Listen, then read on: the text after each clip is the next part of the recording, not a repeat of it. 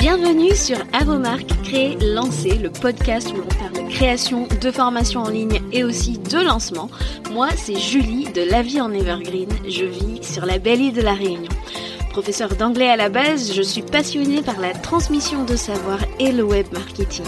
Alors si tu es à la recherche de conseils et d'inspiration pour créer un programme en ligne que tes clients vont adorer et recommander, construire une audience à qui vendre, réussir ton lancement, alors tu es au bon endroit.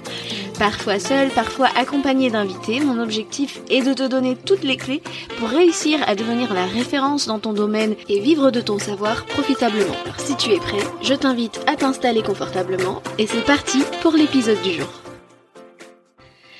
Chers créateurs, créatrices de formation, je te souhaite la bienvenue dans l'épisode numéro 2 du podcast. Aujourd'hui, nous allons aborder ensemble les 5 erreurs communes que je vois euh, lorsque l'on veut créer un programme en ligne. J'ai bien évidemment euh, beaucoup observé euh, le domaine de la formation en ligne dans la francophonie et même euh, ailleurs et je peux te dire que au final il y a vraiment de tout et je vois qu'il y a une vraie différence qui se fait entre les programmes qui apportent une vraie transformation et ce que j'appelle entre guillemets tout le reste donc qui ne le fait pas forcément et qui ne se vend pas. Je me suis posé la question de savoir d'où venait le problème et j'ai identifié que souvent ces programmes en qui sont voués à l'échec tombent dans cinq travers. Le but de ce podcast est donc de t'aider à identifier ces cinq erreurs de base qui font qu'un programme en ligne est peu qualitatif, te donner des clés et des solutions simples pour t'éviter de ne pas tomber dans ces écueils, te faire gagner en efficacité parce qu'on n'est pas là pour perdre son temps. Hein. Euh, je ne veux pas euh, que tu perdes ton temps à créer pendant des mois quelque chose sans aucune euh, garantie de succès. Donc reste bien à l'écoute si tu veux éviter ces cinq erreurs pour être sûr d'être reconnu pour ton expertise, de ne pas passer pour un marchand de tapis, de vendre encore et encore ton programme en ligne, un programme dont tes clients n'auront de cesse de parler et de recommander il fonctionne. Avant que l'on se lance dans euh, le vif du sujet, je t'invite à aller t'abonner au podcast si ce n'est pas déjà fait pour être sûr de ne rater aucun épisode chaque jeudi. C'est parti, on y va. Alors pour la petite histoire, j'ai débarqué dans le monde de l'infoprenariat en tant que euh, assistante web euh, ou bras droit de formateur en ligne. Et en fait, euh, c'est comme ça que j'ai découvert le monde de la formation en ligne de l'intérieur. Et j'ai été frappée par les erreurs que je voyais. J'étais déjà une grande consommatrice de programmes en ligne depuis à peu près 4 ans, hein, puisque j'ai commencé à acheter mes premières formations en 2017. Mais vraiment de l'intérieur, c'est vraiment lorsque j'ai débuté en tant qu'assistante web et, bras droit. Et c'est là que j'ai vu qu'il y avait beaucoup beaucoup d'erreurs euh, de base qui étaient commises par les, les infopreneurs avec qui j'ai travaillé.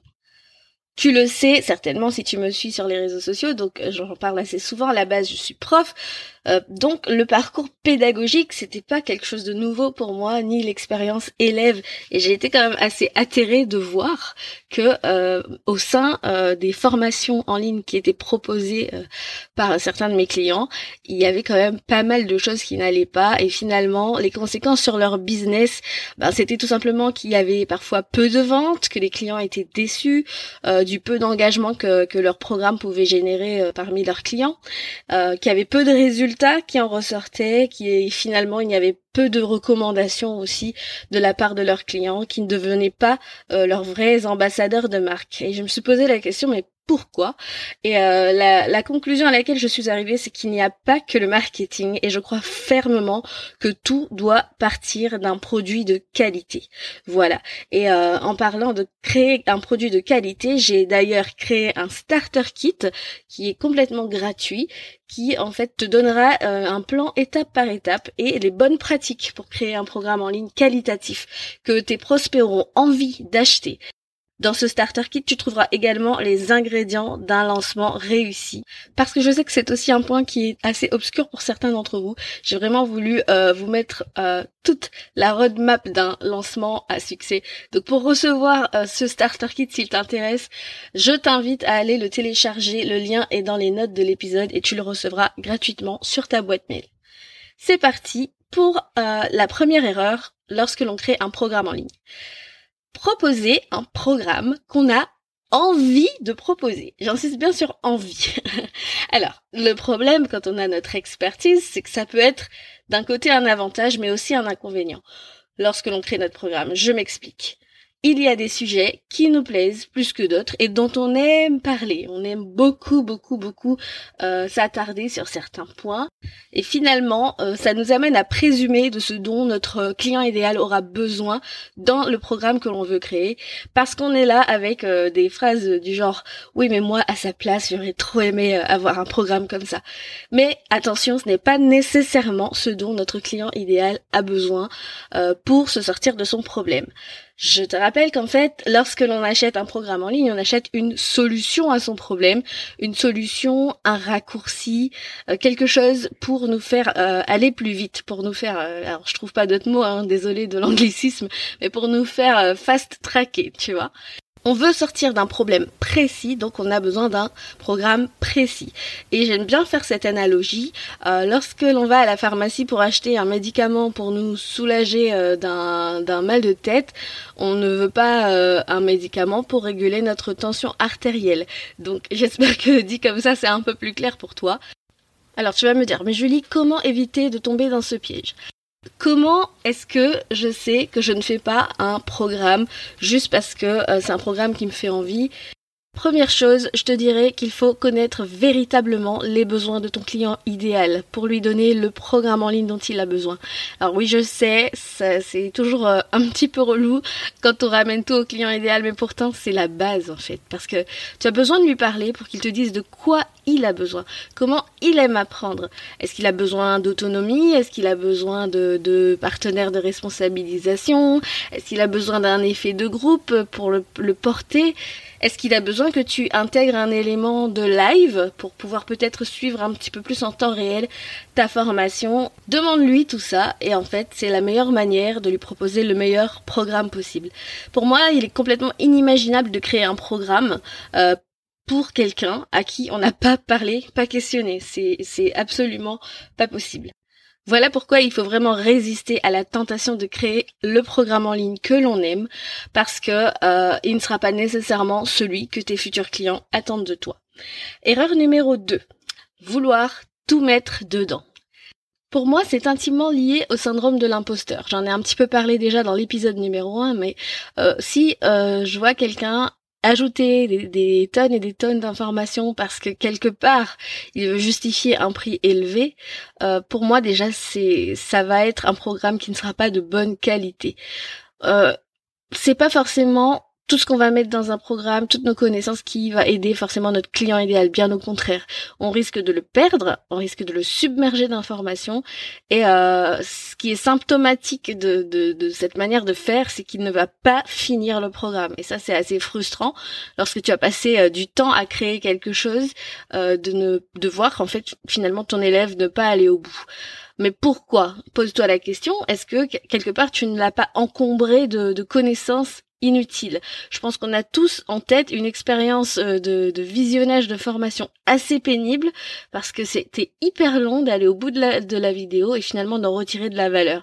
Et au final, on a toujours à la fin le problème qui reste irrésolu. Et finalement, euh, c'est vraiment ça que je veux t'éviter en fait, c'est de créer ce type de programme. C'est tout un art de réussir à sélectionner les actions indispensables euh, que tu veux donner à ton client idéal pour que sa transformation soit complète. Je vais prendre un exemple. Admettons que tu veuilles créer un programme euh, sur euh, la vente euh, sur Instagram, par exemple, vendre sur Instagram grâce aux Reels, par exemple. On n'aura pas besoin, hein, ton client n'aura pas besoin d'un module de plus sur la stratégie des carousels, par exemple. Il faut rester laser focused réussir à purger le contenu de ta formation pour ne pas qu'elle manque d'efficacité. Et comme quoi finalement on peut maîtriser ses connaissances, mais ne pas bien maîtriser le fait de les transmettre efficacement.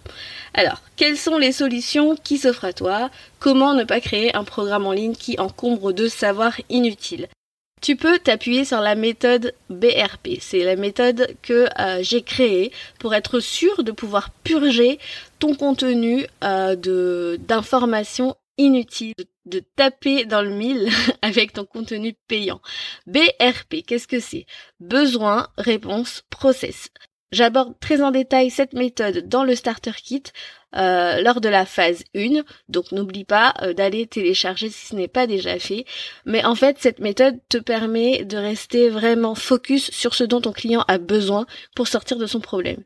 Puisque tu vas partir de son besoin, les questions qu'il se pose, pour y apporter tes réponses, donc là issues de ton expertise, et euh, ces réponses tu vas les organiser en process, une succession d'étapes à suivre pour arriver à son point B. Et en fait, ce qui euh, est super avec cette méthode, c'est que tu vois tout de suite qu'est-ce qui est nécessaire et qu'est-ce qui représente tout le fluff autour dont il faut te débarrasser. Il faut vraiment que tu fasses la différence entre un programme en ligne théorique et une formation en ligne actionnable. Le but est vraiment de faire passer à l'action pour que ton client s'approprie tes concepts et arrive à des résultats. Je tiens vraiment à te mettre en garde contre l'infobésité euh, même au sein de ta formation. Si ton client ressort de tes modules sans avoir concrètement travaillé sur son problème, alors ben le problème je suis désolée de te le dire, vient peut-être de ton programme. Il n'est peut-être pas assez orienté action. Tu n'as peut-être pas mis en place suffisamment d'exercices pour le faire travailler sur son problème. Donc pour éviter l'éparpillement et euh, par conséquent une transformation plus lente, qu'il y ait moins l'effet waouh, moins de motivation à poursuivre, que ton client finalement finisse par regretter d'avoir acheté et qu'il te demande de rembourser si euh, tu as une money back guarantee, prends l'habitude de vraiment purger ton contenu en te demandant est-ce que c'est nécessaire pour aller de A à B? Si oui, je garde. Sinon, poubelle. On passe à présent à l'erreur numéro 3 créer un programme qui n'apporte pas de transformation. Alors ça peut sembler logique de vouloir apporter une transformation lorsqu'on crée un programme en ligne, mais pourtant euh, j'en ai vu euh, où c'était pas forcément le cas, où le but c'était juste d'enrichir sa culture générale, enfin la culture générale de ton client idéal dans ta thématique sans chercher à le faire évoluer de façon évidente. Pour moi, ça n'est pas un programme en ligne de qualité. Tu dois rechercher la transformation et euh, pour pouvoir finalement sortir ton client de son problème.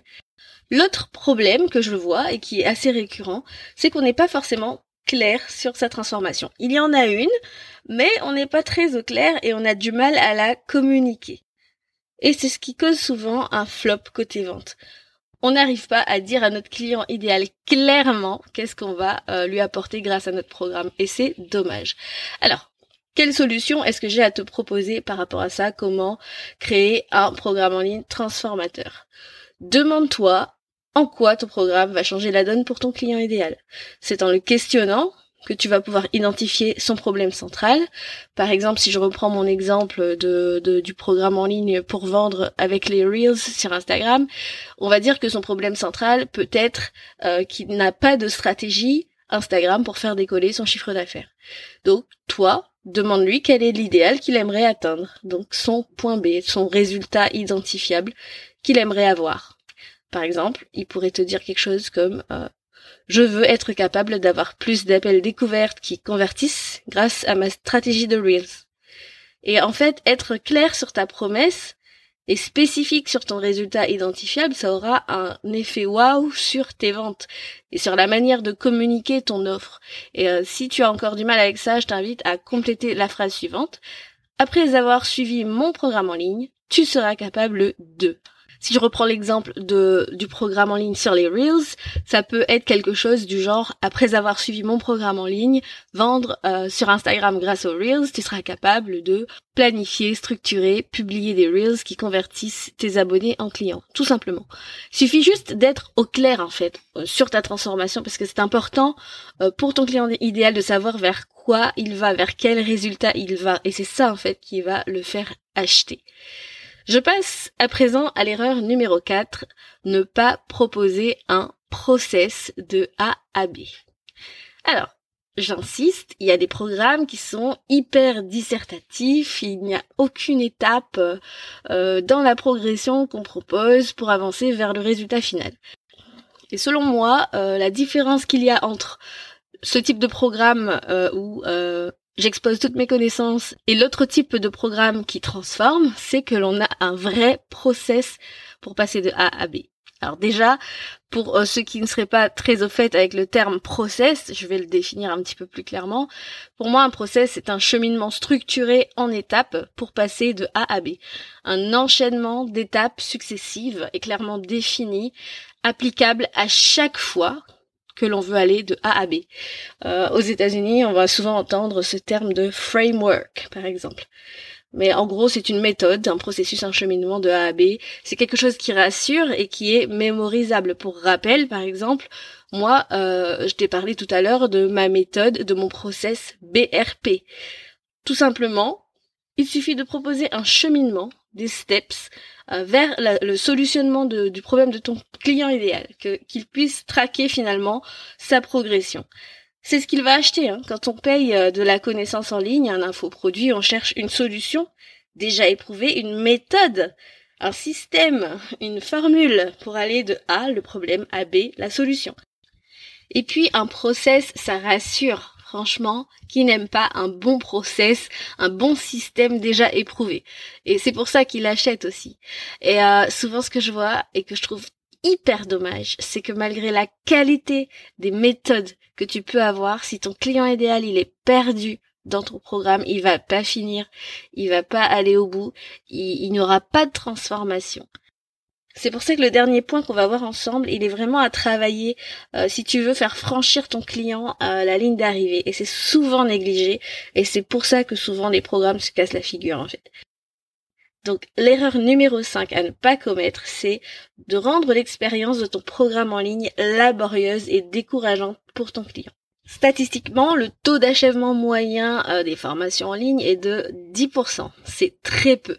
Et euh, je sais que je vais euh, faire des mécontents en disant ça, mais je suis désolée, c'est la vérité. C'est pas simplement une histoire de mauvaise volonté ou de manque d'implication ou de baisse de motivation intrinsèque du client.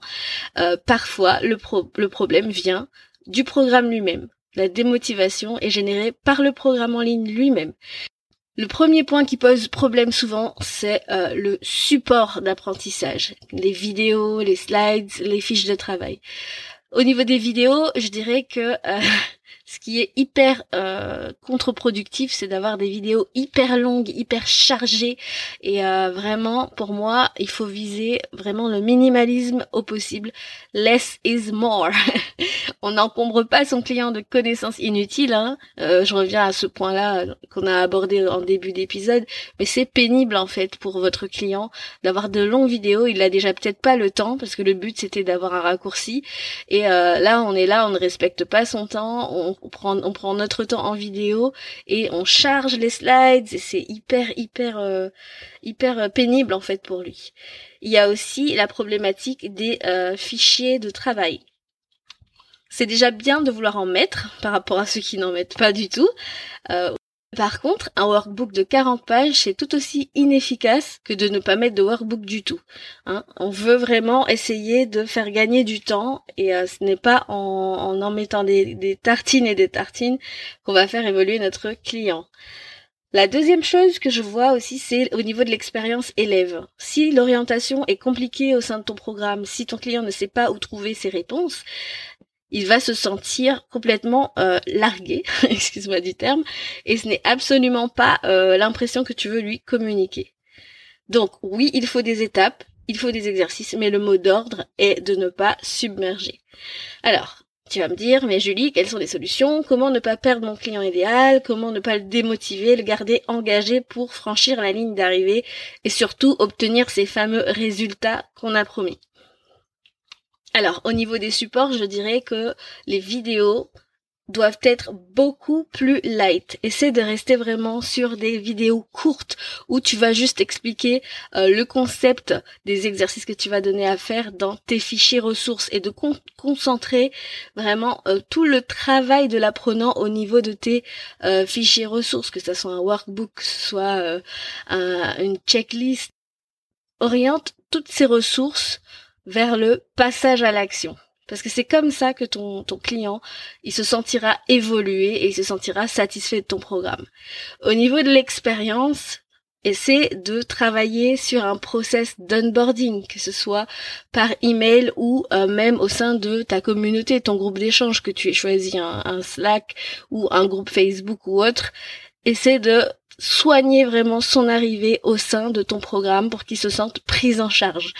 Euh, par exemple, tu peux proposer une phase d'orientation sur ta plateforme, peut-être un, tutoriel pour euh, dire euh, comment est-ce qu'il va trouver les informations dont il a besoin sur le groupe Facebook, par exemple je te dirais euh, de ne pas hésiter à gamifier l'expérience au sein de ton programme en ligne.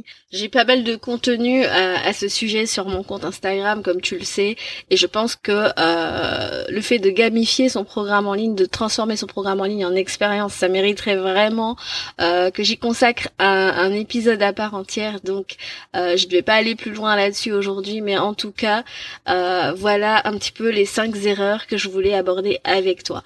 On arrive à présent à la la fin de notre épisode. Merci euh, de l'avoir suivi jusqu'ici. Euh, juste pour récapituler ces cinq erreurs qu'on a vues, donc il y avait premièrement le fait de proposer un programme qu'on a envie de proposer, vouloir mettre tout dans ce programme, ne pas apporter de transformation, ne pas proposer un process de A à B et rendre l'expérience laborieuse et décourageante.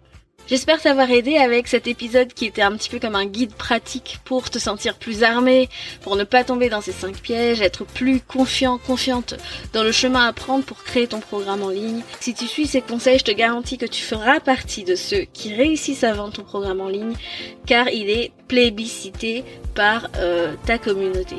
Je te retrouve donc pour un nouvel épisode jeudi prochain. On va parler euh, de la création de freebie comment créer un freebie de folie.